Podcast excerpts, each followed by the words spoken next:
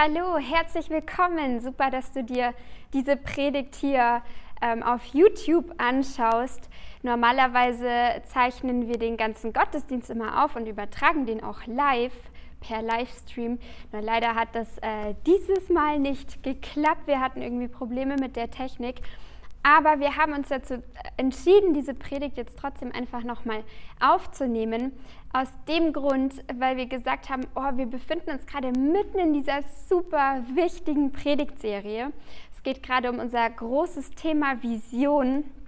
Und ähm, wir wollen, dass, dass die komplett ist, dass äh, jeder die Möglichkeit hat, diese Predigten nochmal anzuhören, anzuschauen. Und deswegen nehme ich sie jetzt einfach nochmal auf. Und ja, wie gesagt, wir sind mitten in dieser, in dieser Predigtserie über unsere Vision.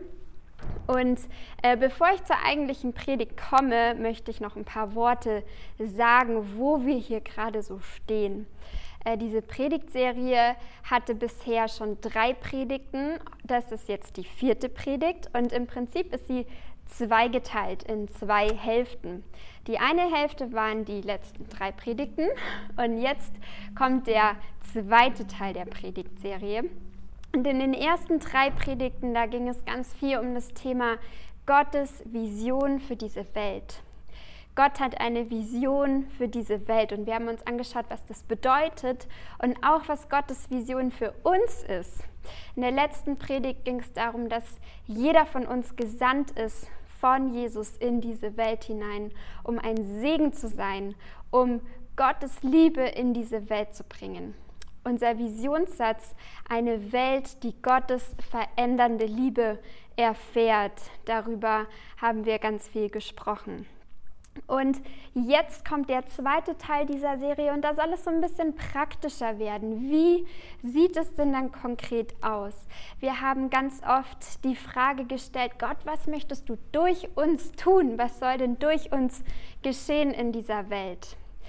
Und wir sind immer wieder als Leitungsteam und äh, Daniel und ich in, in der Vorbereitung, mit, in der Auseinandersetzung mit diesem Thema Vision, kamen uns immer wieder diese drei Begriffe Glaube, Liebe und Hoffnung. Und wir haben ganz viel darüber nachgedacht und sind da weitergegangen und haben überlegt, was heißt das für uns konkret als Gemeinde. Und ich möchte euch da erstmal einen Bibeltext vorlesen. Vielleicht kennt ihr diesen bekannten Text aus äh, dem ersten Korintherbrief, wo auch Glaube, Liebe und Hoffnung vorkommen. Aber der Text ist nicht so bekannt.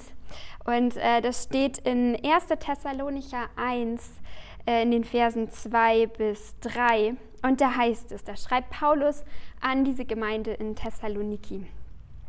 Wir danken Gott immer wieder für euch alle.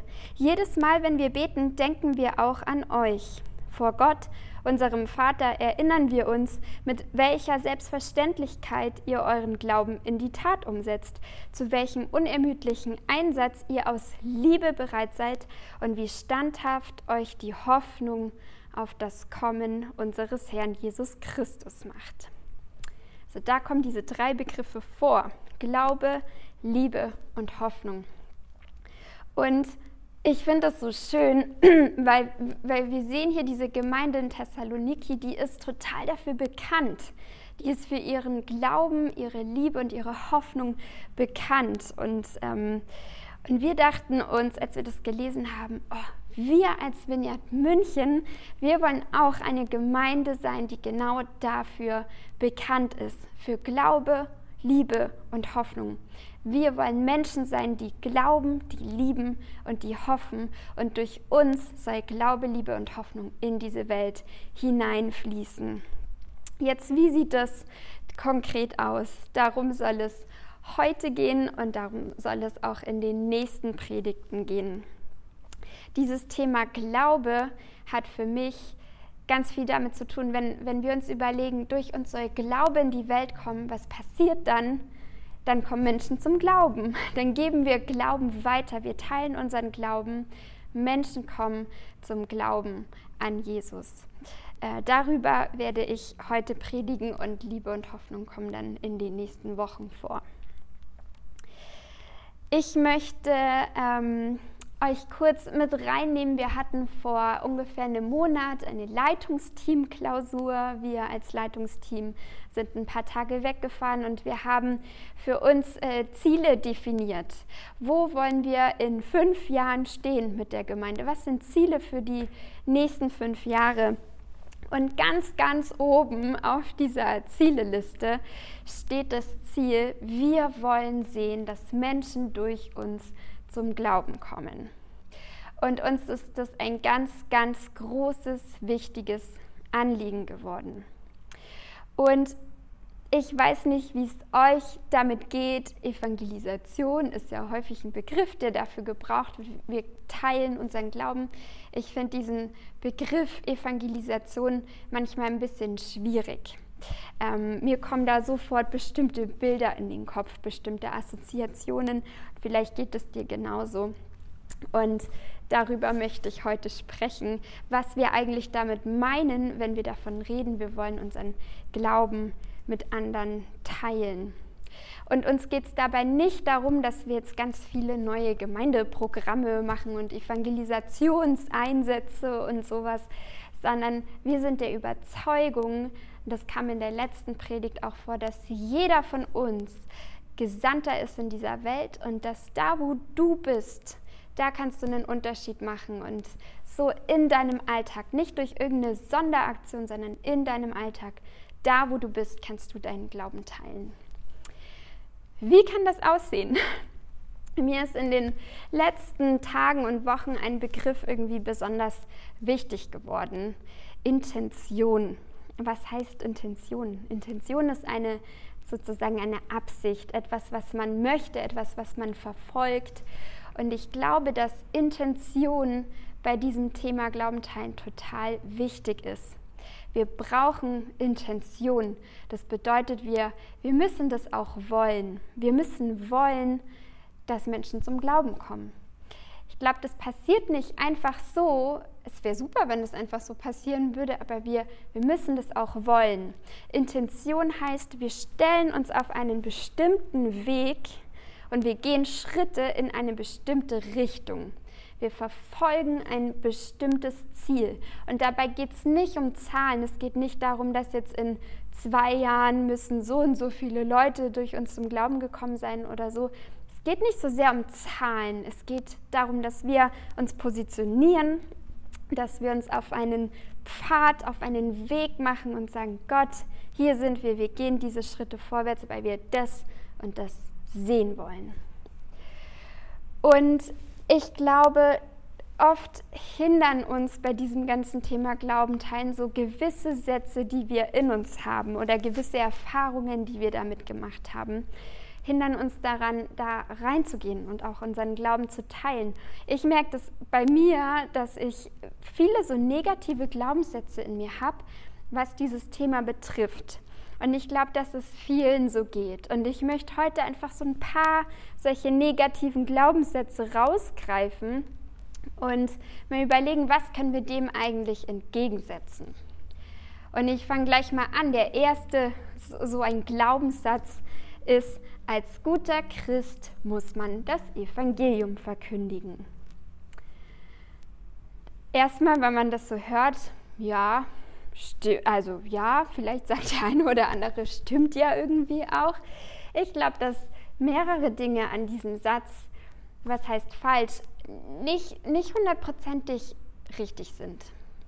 Das erste ist, wenn, wenn wir so eine Haltung haben, die in diesem, hinter diesem Satz steht, dann geht es viel um ein Müssen. Es geht darum, eine bestimmte Aufgabe zu machen, etwas abhaken zu können. So, jetzt war ich samstags wieder beim Straßeneinsatz mit dabei. Jetzt kann ich das erstmal für die nächsten paar Wochen abhaken oder so. Ähm, aber genau darum geht es ja nicht. Es, ist, es soll niemals eine Sache sein, die wir müssen, sondern etwas, was wir wollen, weil wir die Intention haben, weil wir das wollen. In der Bibel gibt es diesen schönen Satz, wovon das Herz voll ist, davon fließt der Mund über. Das wäre so das Ideal, dass wir so erfüllt sind von Gott, von seiner Liebe, dass wir gar nicht anders können, als das weiterzugeben an andere. Evangelisation oder Glauben teilen ist nicht etwas, was wir ab und zu mal machen bei irgendeiner Aktion, sondern das ist etwas, was wir sind. Evangelium heißt ja die gute Nachricht. Und die gute Nachricht ist nicht etwas, was wir erzählen, sondern das ist etwas, was wir verkörpern mit unserem ganzen Leben, mit der Art und Weise, wie wir leben. Du bist eine gute Nachricht für andere, für Menschen in deinem Umfeld. Und dazu sind wir berufen, gute Nachricht zu bringen und zu sein. Und ich glaube, manchmal dürfen wir da auch unseren eigenen Anspruch, was es bedeutet, Glauben zu teilen, so ein bisschen runterschrauben.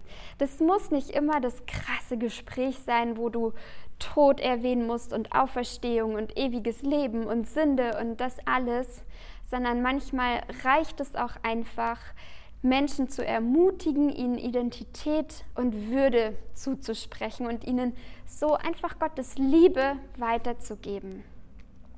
Ein kleines Beispiel, ich war äh, neulich auf einer Feier und bin da mit einer jungen Frau ins Gespräch gekommen, die äh, kam aus dem asiatischen Raum. Und es ist oft so, dass wenn die hierher kommen nach Deutschland oder nach Europa, dann geben sie sich einen englischen oder deutschen Namen, einfach damit wir das dann besser aussprechen können. Und äh, sie, hat mir, sie hat sich mir als Hannah vorgestellt und äh, sie hat sich selber diesen Namen Hannah gegeben. Und dann habe ich so nachgefragt und gesagt, oh, das ist ja super spannend, wenn man sich selber mal einen Namen aussuchen kann für sich. Warum hast du dir Hannah ausgesucht? Und sie hat mir erzählt, ja, ähm, das gibt so eine Serie, so eine Fernsehserie und da ist die Hauptfigur Hannah und die fand sie so toll und nach der hat sie sich benannt. Und dann habe ich ihr gesagt, hey, weißt du eigentlich, was dein Name Hannah, weißt, was das bedeutet? Und sie, nee, wusste sie nicht. Und dann habe ich ihr erzählt, Hannah ist ein hebräischer Name, kommt aus der Bibel und bedeutet Gnade. Und ich konnte ihr das in dem Moment einfach zusprechen. Dein Name bedeutet Gnade. Und sie war total begeistert, wusste das nicht. Und ich habe nicht groß jetzt irgendwas über Glauben erzählt oder irgendwas, sondern ich konnte ihr das einfach zusprechen. Hey, dein Name bedeutet Gnade. Und das hat sie irgendwie bewegt in dem Moment.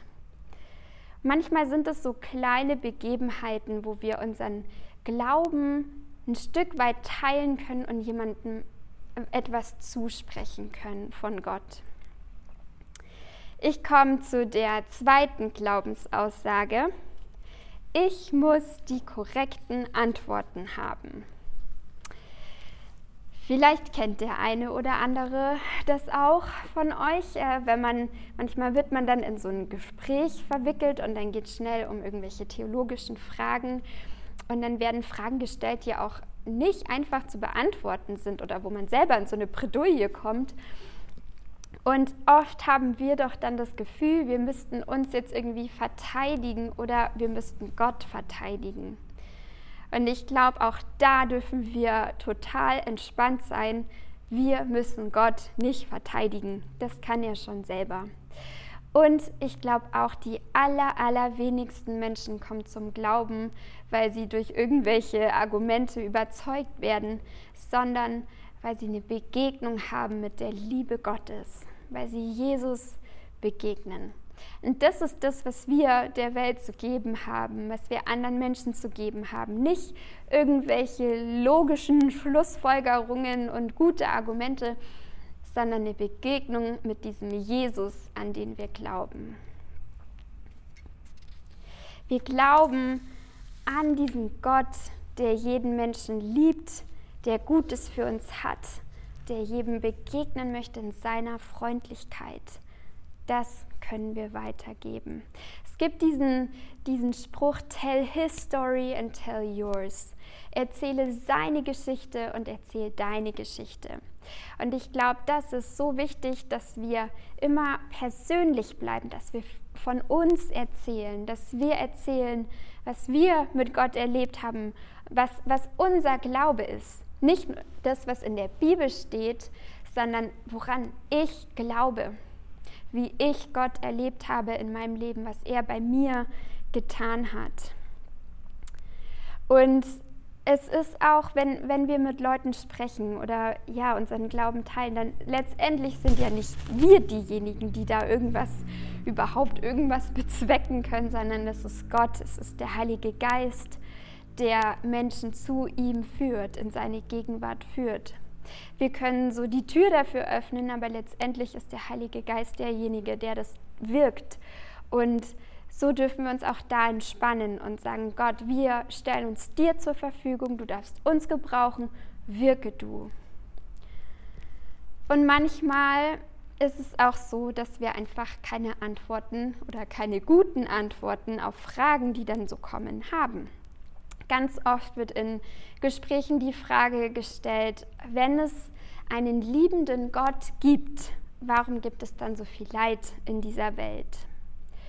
Und ganz ehrlich, wenn mir diese Frage gestellt wird, und sie wurde mir schon öfter gestellt, dann sage ich einfach, ich weiß es auch nicht. Ich habe da keine tolle Antwort drauf.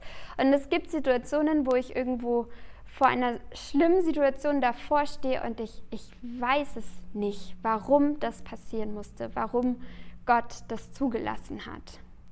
Aber was ich weiß, ist, dass Gott dieses Leid sieht und dass es ihm nicht egal ist und dass er mitleidet und dass er selbst gelitten hat. Und manchmal reicht das, einfach so eine Antwort zu geben und selber zu sagen, hey, das ist ein Punkt, mit dem kämpfe ich genauso. Und es macht uns authentisch und ich glaube viel, viel ja, nahbarer für Menschen, ähm, wenn sie sehen, ja, dass wir selber auch nicht nicht alle Antworten haben und dass das auch in Ordnung so ist.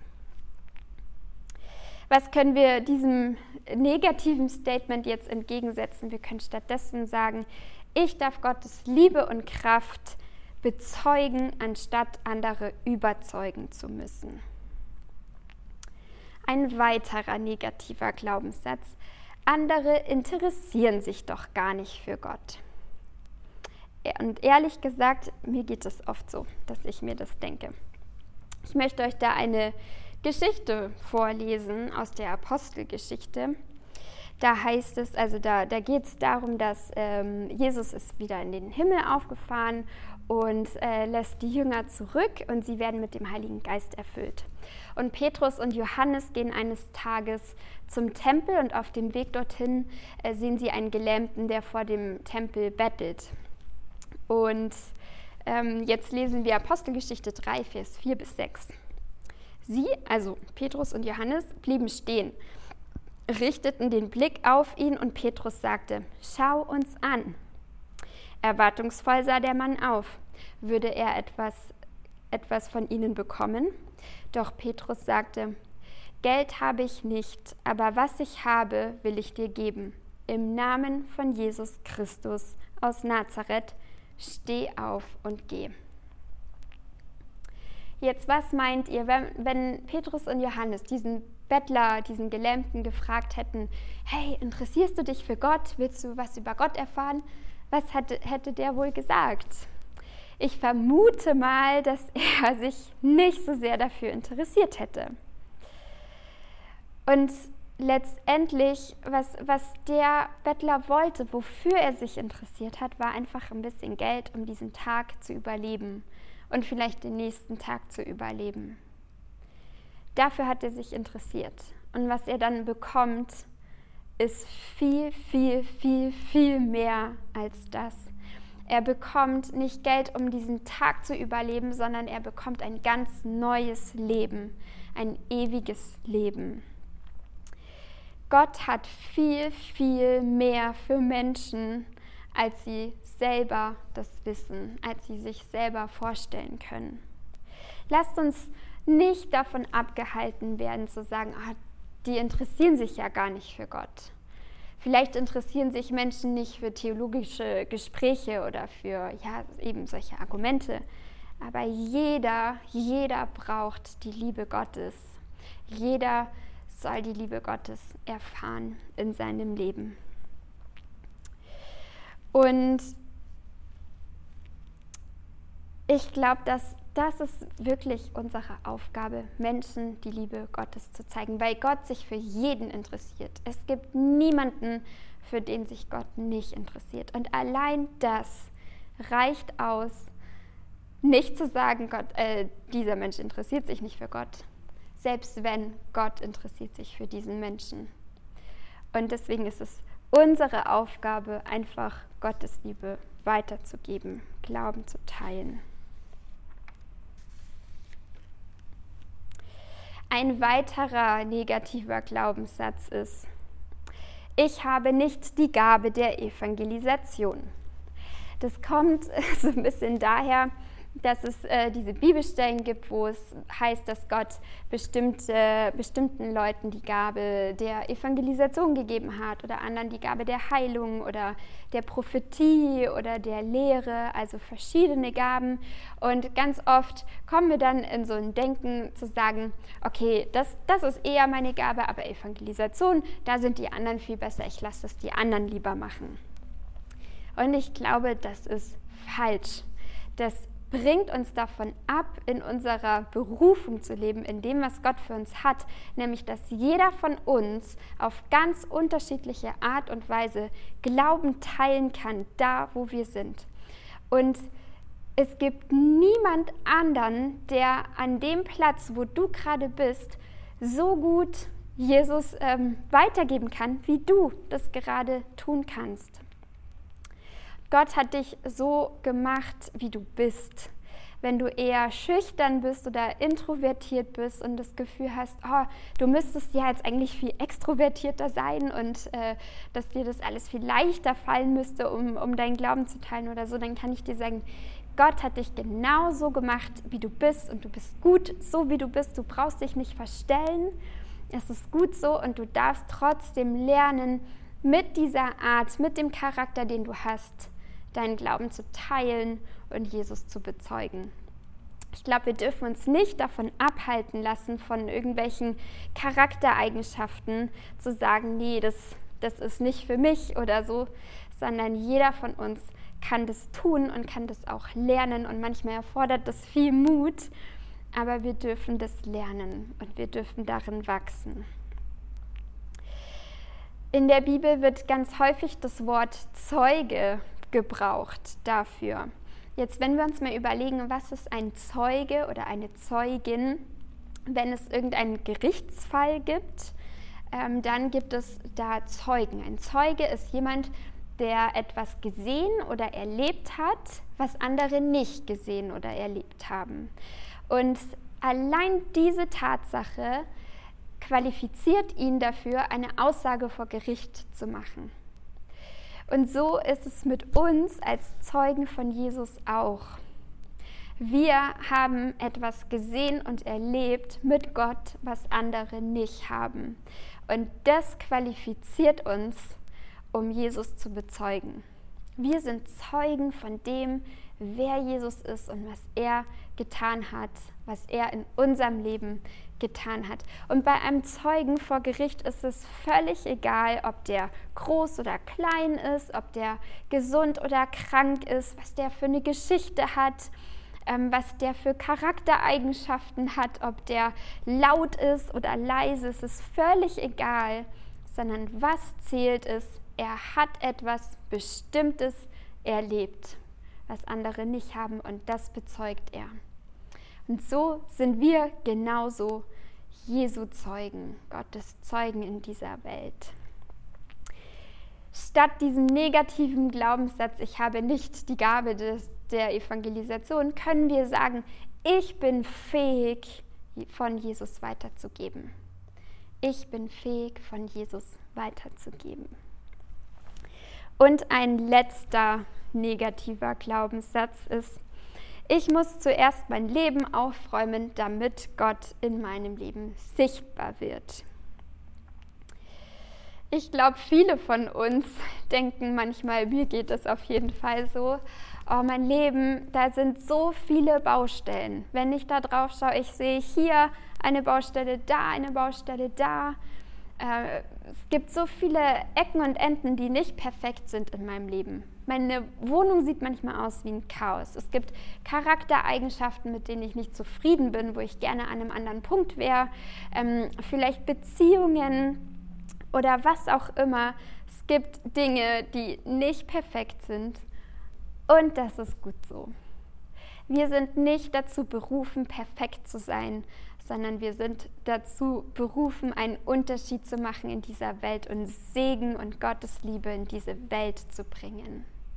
Wir müssen nicht perfekt sein und wir müssen auch nicht warten, bis wir an irgendeinem Punkt mal sind, weil dann warten wir für immer.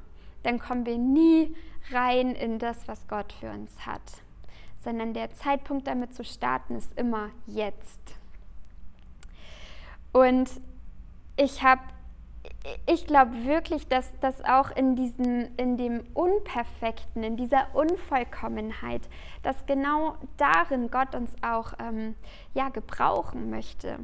Und dass wir anfangen, da auch zu anderen ehrlich zu sein und ehrlich von dem zu erzählen, womit wir zu kämpfen haben ähm, und, und keine Angst davor haben, dass andere das in unserem Leben sehen können, dann glaube ich, ist das ein viel größeres Zeugnis, als wenn bei uns alles schön und alles perfekt ist, weil es uns nahbarer macht. Und ich glaube wirklich, unsere, unsere Unvollkommenheit, das, was eben nicht perfekt ist. Das kann wie so ein Schlüssel zum Herzen anderer Menschen werden. Ich habe neulich in einem Buch von Alan Scott, Scattered Servants heißt es, habe ich ein total schönes äh, so Bild, hat er da beschrieben. Und zwar stell dir vor, etwas ist zerbrochen. Etwas, was zerbrochen ist, können wir nicht verkaufen. Niemand will etwas Zerbrochenes kaufen. Aber etwas, was zerbrochen ist, kann man teilen man kann es teilen. Wir haben nichts zu verkaufen. Wir wollen anderen Menschen nicht irgendwas verkaufen, sondern wir haben etwas zu teilen. Wir wollen unseren Glauben mit anderen teilen. Und so wird der Zerbruch und das, was eben nicht perfekt ist, wird zu etwas, was wir teilen können und womit wir auch andere segnen können. Was können wir also stattdessen Positives sagen? Meine Unvollkommenheit kann ein Schlüssel zum Herzen anderer werden. Jetzt lasst uns nochmal ähm, knapp hintereinander all diese positiven Glaubenssätze anschauen. Ich bin eine gute Nachricht mit meinem ganzen Leben. Ich darf Gottes Liebe und Kraft bezeugen, anstatt andere überzeugen zu müssen. Gott interessiert sich für jeden Menschen. Er möchte jedem begegnen. Ich bin fähig, von Jesus weiterzugeben. Meine Unvollkommenheit kann ein Schlüssel zum Herzen anderer Menschen werden.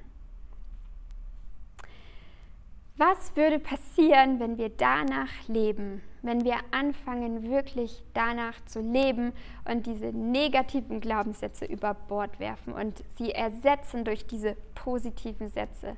Ich glaube, dass sich ganz schön viel dann verändern würde in unserem Leben.